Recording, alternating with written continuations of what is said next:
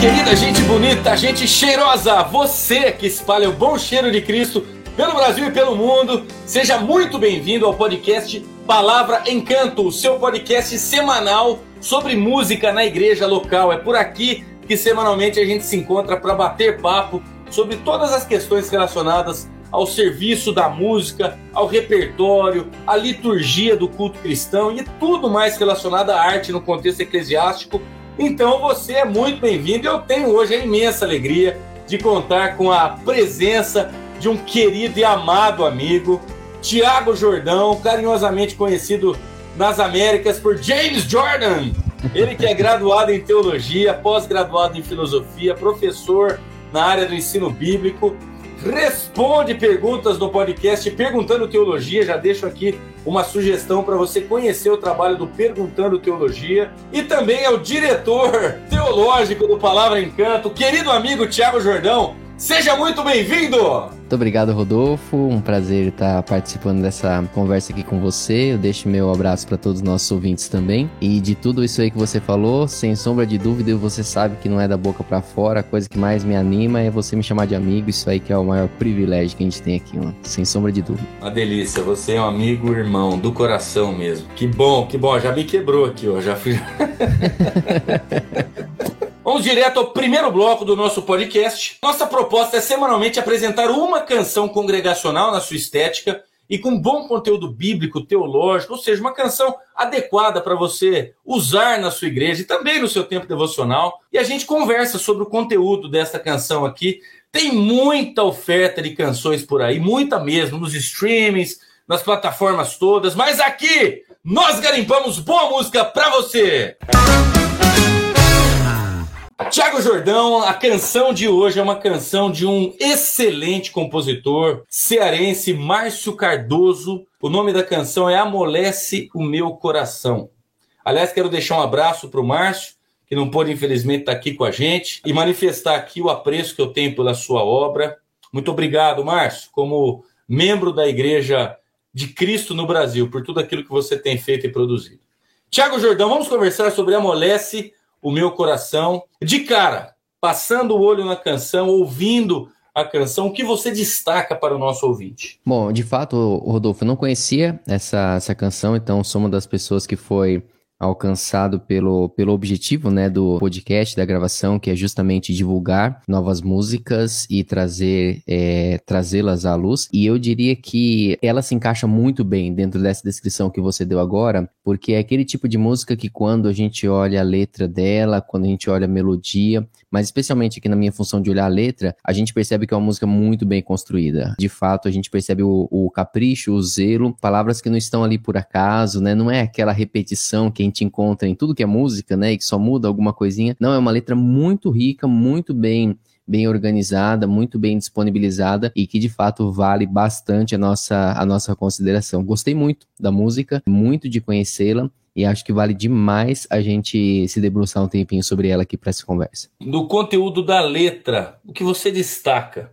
O que chama a sua atenção? O que, o que, na sua opinião, torna essa canção especial no seu conteúdo lírico? Eu acho que ah, na, nossa, na nossa vida cristã, nós temos muitos momentos de angústia, de tribulação, momentos, aquelas oportunidades, aquelas situações em que a vida vem com as suas ondas, né, de fato violentas sobre a nossa vida. E isso é um perigo, né? São momentos em que a nossa a nossa fé pode chacoalhar. Mas eu acho que esses momentos não são os mais complicados, porque esses momentos são violentos, eles, eles de fato chegam com tudo, né? E eles convidam a gente a uma prova de fé realmente. Ele, ele se mostra que veio. O nosso grande perigo talvez então não seja esse, seja aqueles momentos mais silenciosos, sabe? Eu acho que mais do que as grandes tribulações que nós passamos na vida, são aqueles momentos em que a gente se sente tentado ao esquecimento, ao afastamento, ao isolamento, aquele momento em que talvez a nossa paixão pelo Senhor diminui, o nosso apreço pela obra do Senhor diminui e a gente não vai percebendo, porque isso vai sendo sufocado. Se a gente for fazer um, um link aqui, interessante na parábola do, do semeador, a gente tem né, várias, algumas situações de coração aqui, mas aquela que mais chama minha atenção é aquela que a semente é sufocada né, pelos espinhos, que são as agitações da vida, são, são as situações que nos cercam, que, que muitas vezes a gente gente não percebe. A rotina é o nosso adversário silencioso, né? E eu, eu vejo essa canção falando sobre isso. Eu vejo essa canção chamando a nossa atenção justamente para o fato de que a nossa fé, por vezes, ela esfria, por vezes ela se acomoda, por vezes ela, ela se conforma com o lugar que ela encontrou e isso é um problema muito grande porque isso destoa daquilo que o Senhor tem para nós. É a acomodação, esse sentimento de que aqui tá bom, esse sentimento de que o céu tá garantido, então o que vier é lucro, destoa completamente daquilo que a gente encontra revelado nas escrituras com a emoção que é a vida com o Senhor. Eu comentava com um dos meus alunos hoje quando a gente olha para o livro de Jó, é interessante que já no primeiro capítulo, Jó é descrito como um homem justo, íntegro, fiel, temente a Deus, né? E o grande objetivo, talvez, da minha vida seria chegar ao que Jó é ali no capítulo 1, né? Mas Deus não estava conformado com isso. E Deus vai levar Jó para uma jornada tão emocionante, e uma jornada tão intensa que no final Jó vai falar aquilo lá era eu conhecendo Deus de longe. Agora sim eu conheço Deus de verdade. Então percebe, Deus é, Deus é inesgotável, né, nesse relacionamento dele conosco. E muitas vezes esse esfriamento, essa, essa acomodação, esse lugar comum que a nossa fé encontra de falar, bom, eu posso me preocupar com outras coisas, é, parece que é a vida cristã. Parece uma vida cristã normal, mas destoa completamente daquilo que as escrituras apresentam como uma vida que Deus usa a nossa, os nossos dias, usa a nossa rotina para nos aproximar cada vez mais dele. E para mim essa canção fala sobre isso. Eu acho que é bem essa a intenção do, do autor de nos mostrar como que nós podemos encontrar ou quais ferramentas nós podemos encontrar deixadas pelo Senhor à nossa disposição para voltar, né, ao primeiro amor, para voltar a esse relacionamento empolgante que o Senhor tem para gente. E que ferramentas que você percebe na canção que estão à nossa disposição, né, para este retorno aos braços do Pai. É, falando do frio que nós estamos passando aqui, né, acho que a ideia do, do fogo, ele, ele traz duas funções, né, ele, ele amolece, né, aquilo que né, é uma cera, aquilo que está muito um plástico, alguma coisa ali, ele amolece e ele também aquece. Acho que é bem fácil perceber que o autor traz essas duas ideias na, na música, essas duas ferramentas. A primeira delas é a igreja, né? E ele chama a atenção de fato para como que o ajuntamento, essa reunião. E aqui eu queria desvincular um pouquinho a ideia igreja, daquela, né, da, da parede, do prédio, mas eu queria trazer realmente a ideia de relacionamentos com outras pessoas que pertencem ao Senhor e que estão na mesma jornada. Porque por vezes a gente está indo à igreja, né? Nós estamos indo à igreja, mas não estamos nos relacionando como igreja. E isso não vai adiantar, isso não vai ser aquilo que vai mudar as nossas vidas, né? vejo ele trazendo bem essa ideia de que o, o corpo de Cristo, essa, essa congregação, essa reunião de, de irmãos, esse ajuntamento, é, é o espaço onde a nossa fé muitas vezes ela vai ser revelada. Eu acho que é isso que ele coloca no, no início ali, né? A igreja parece ter essa função de nos tirar de uma casca de artificialidade, de uma casca de, de isolamento e mostrar como de fato nós somos, né? Por isso que ele fala, ela vai derreter, né? Então é como se o primeiro instrumento de Deus, a igreja, esses, esses relacionamentos que intencionalmente nos aproximam de outras pessoas que temem o Senhor, eles tivessem justamente essa função de mostrar pra gente a nossa real situação. E como a gente precisa disso no mundo de hoje, né? Uhum. Num mundo em que o tempo inteiro a gente está buscando se justificar, se defender, se reafirmar, a gente por vezes é tão bom na mentira que a gente conta que a gente acredita nela, né? E, e o estar junto com outras pessoas que têm um compromisso sério com o Senhor, é algo que quebra isso, é algo que nos traz aquela sinceridade, né, de Natan, de apontar o dedo e falar, tu és o homem, né, de pessoas que falam, olha, esse caminho que você está indo não é o caminho certo, não é o caminho bom, isso aqui não condiz com a, a, a conduta de um servo de Deus. Então, a igreja, ela tem essa ferramenta, é, que por vezes dói, que por vezes machuca, mas esses relacionamentos de fato trazem isso pra gente, né? Trazer a revelar de fato quem nós somos, porque é isso que vai, segundo a, a segunda parte da música, ele coloca, sensibilizar o nosso coração pro Senhor, né? Uhum. Nos fazer atentar à voz do Senhor. A gente não vai perceber o Senhor enquanto nós não nos enxergarmos de fato como nós somos, né? Enquanto nós não nos olharmos no espelho da verdade, entender quem de fato nós somos, nós não vamos ouvir a voz do Senhor. E se ouvirmos, não vamos obedecê-la, né? E Deus não parece se dar muito ao trabalho de gastar a sua voz com pessoas que não querem obedecê-la. Então, eu acho interessante ele começar justamente por essa ideia que lembra tanto Hebreus, né? Não deixar de se ajuntar com outras pessoas que pertencem ao Senhor, como é costume de alguns, mas a gente se encorajar, tanto mais quanto percebemos que o dia se aproxima. Então, a primeira ferramenta que ele coloca é justamente esse esses relacionamentos com pessoas que também pertencem ao Senhor.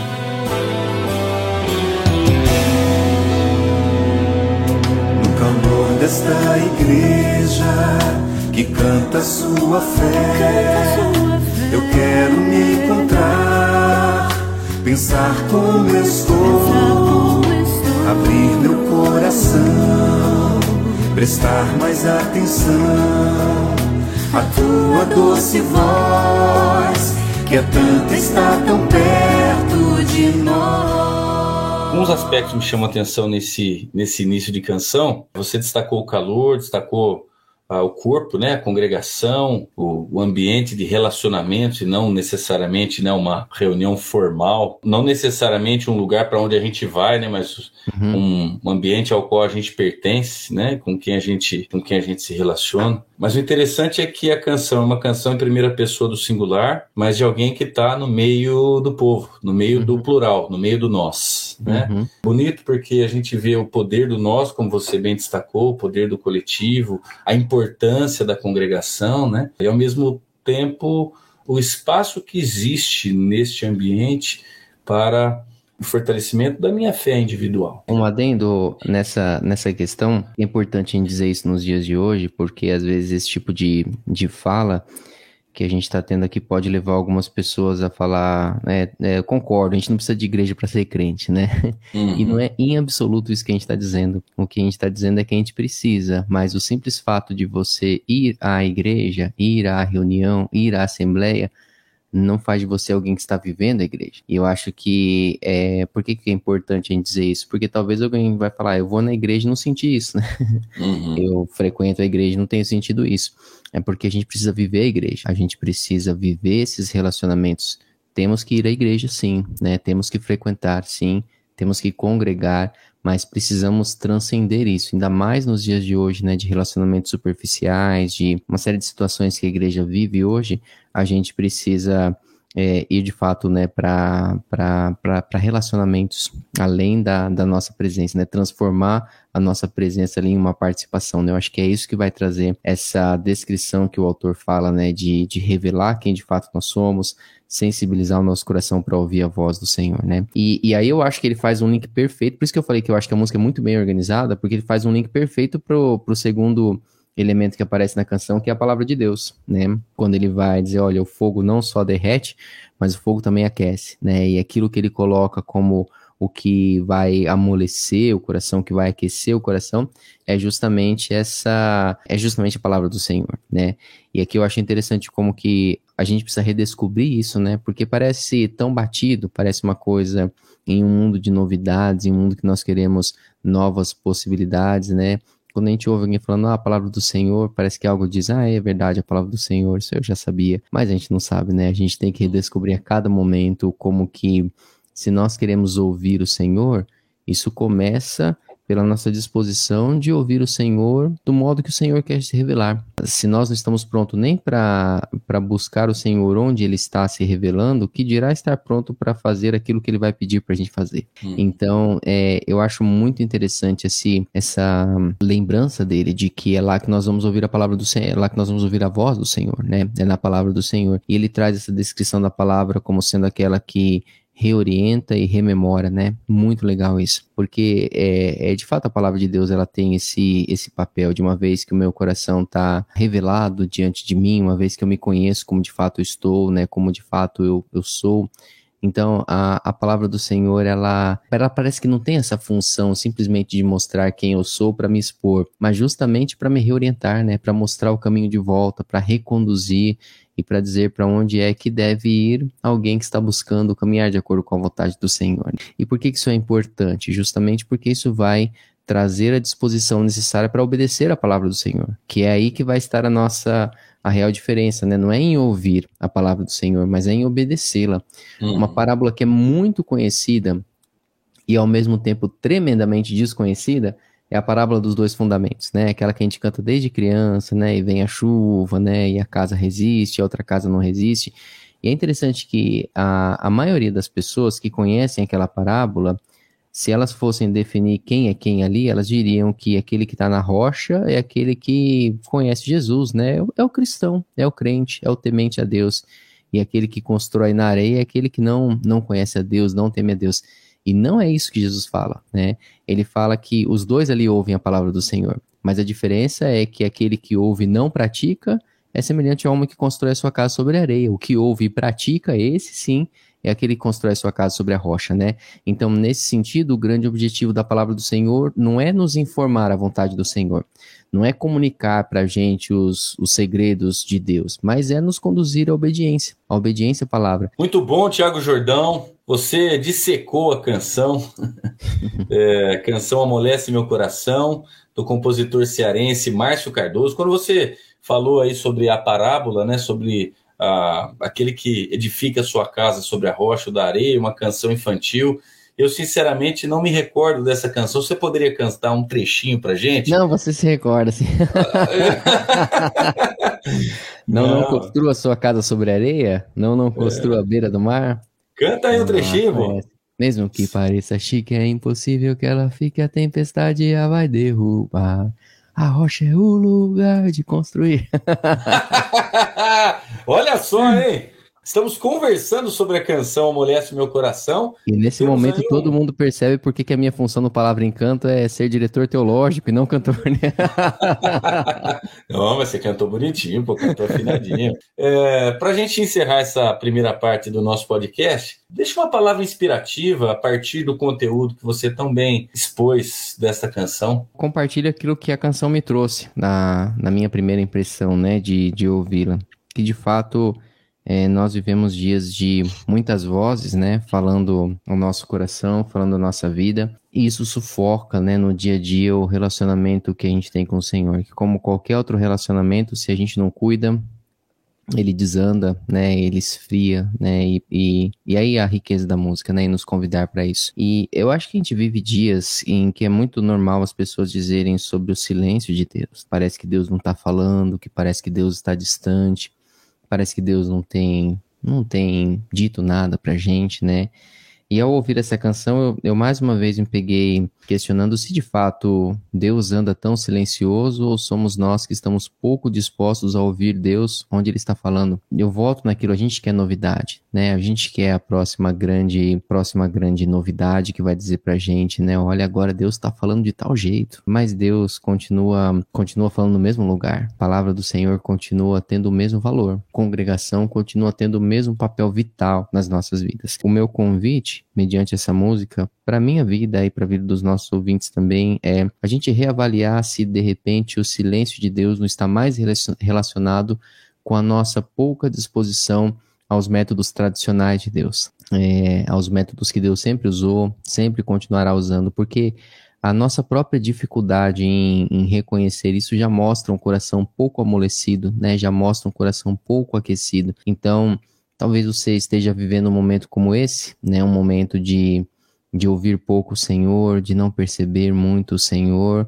Talvez seja a hora de, de se deparar com a situação, né? E perguntar se Deus não está falando nos mesmos lugares, se a gente voltar à boa e velha leitura da palavra do Senhor, meditação da palavra do Senhor, a, a essa congregação que é tão importante, onde nós lidamos uns com os outros, abençoamos a vida uns dos outros e buscar na nossa vida aquilo que traga de fato a obediência aos mandamentos do Senhor. Amolece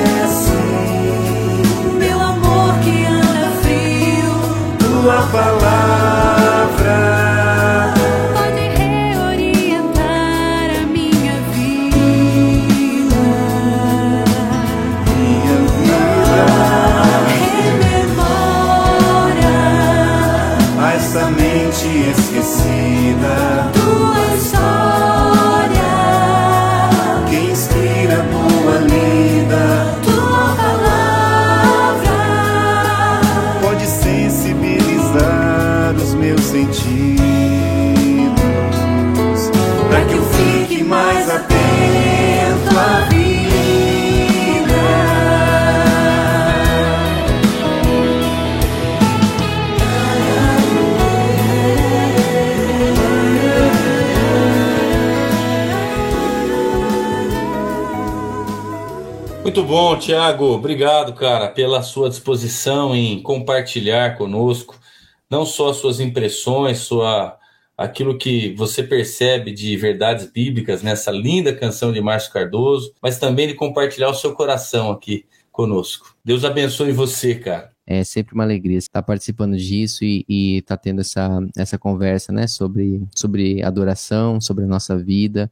É sempre uma alegria.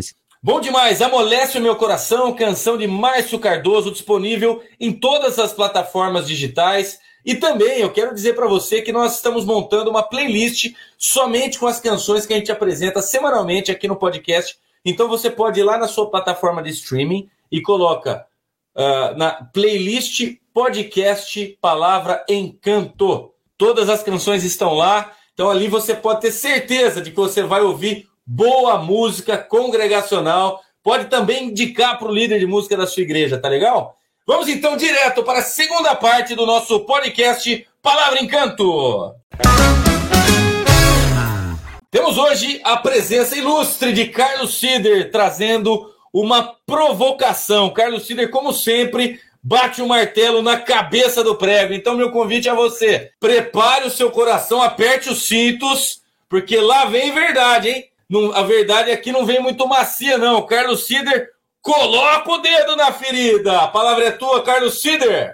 O que foi que Deus lhe pediu para fazer? Cuidar das contas, administrar as contas da igreja, ensinar crianças, evangelizar pessoas, fazer ação social, limpar banheiros, cozinhar comida para distribuir aos necessitados? Foi para liderar, pregar, dar aula na escola dominical? Ou foi para cantar? Foi para tocar? Bom, seja o que for, seja qual for a atividade Seja qual for o ambiente no qual você se sente servindo, o checklist, a verificação, é sempre a mesma. 1. Um, você vive submisso a Deus, em obediência a Ele, em subordinação a Ele. Ou seja, você é um adorador. 2. Você gosta de fazer festa para Ele. E quando faz isso, tem certeza de que interessa mesmo agradar a Deus e não os coparticipantes da festa sabe, portanto, o que é culto. 3. Você vive com aquela vontade de mostrar serviço a Deus, de entregar aos pés de Deus o resultado do seu trabalho, mostrar que aquilo que ele pediu para ser feito vem sendo feito. Então você tem toda a noção e firmeza da sua liturgia. Três conceitos, até que bem fáceis de responder com sim, sim, sim. Caso o seu ramo de atuação seja público, tenha feito arena, ocupe posição de destaque, nem que seja da boca para fora. Para quem limpa banheiros, para quem cozinha para os pobres, a resposta raramente é questionada. As pessoas reconhecem de imediato que quem faz isso realmente faz por amor a Deus. Agora, por que tanta gente questiona a intenção daqueles que querem ocupar o palco? Ou o púlpito. Ora, pelo palco em si, cantar, tocar, dirigir as reuniões comunitárias, ocupar o palco, traz destaque para a pessoa, traz alguma evidência. E os ocupantes são naturalmente questionados, porque eles estão expostos. Talvez as pessoas não digam que fazem isso, mas questionam, seja por inveja, seja pelo que for. E basta algum destes do palco começar a querer dar show parece que todas suspeitas encontram um fundamento. Trabalhar com música traz aos envolvidos um certo prazer e realização. O tal defeito arena pode ser inebriante para alguns. Mas então você conhece dois extremos. Você é apresentado a dois extremos. Tem o dia que tudo dá certo. O som tá bom, a música sai animada, algumas pessoas se emocionam. Você conhece esse dia. E começam aí em seguida os elogios, os aplausos. Ah, e você começa a gostar, claro. Mas é um extremo perigoso. Porque também tem o dia em que tudo dá errado, tudo desafina. O som pifa, o culto sai arrastado feito um funeral. Ninguém fala nada. E se alguém fala, é para reclamar, é para sugerir melhoras, para fazer críticas construtivas. E você começa a se aborrecer com aquilo. Outro extremo perigoso, igualmente perigoso. E olha que eu não estou nem falando ainda de ministério, nem estou falando de performance, de ensaio, de excelência. Eu estou falando do seu coração. Você é daqueles que só quer seguir se houver elogio e aplauso? Se é, eu realmente lhe aconselho a rever o que Deus realmente quer de você.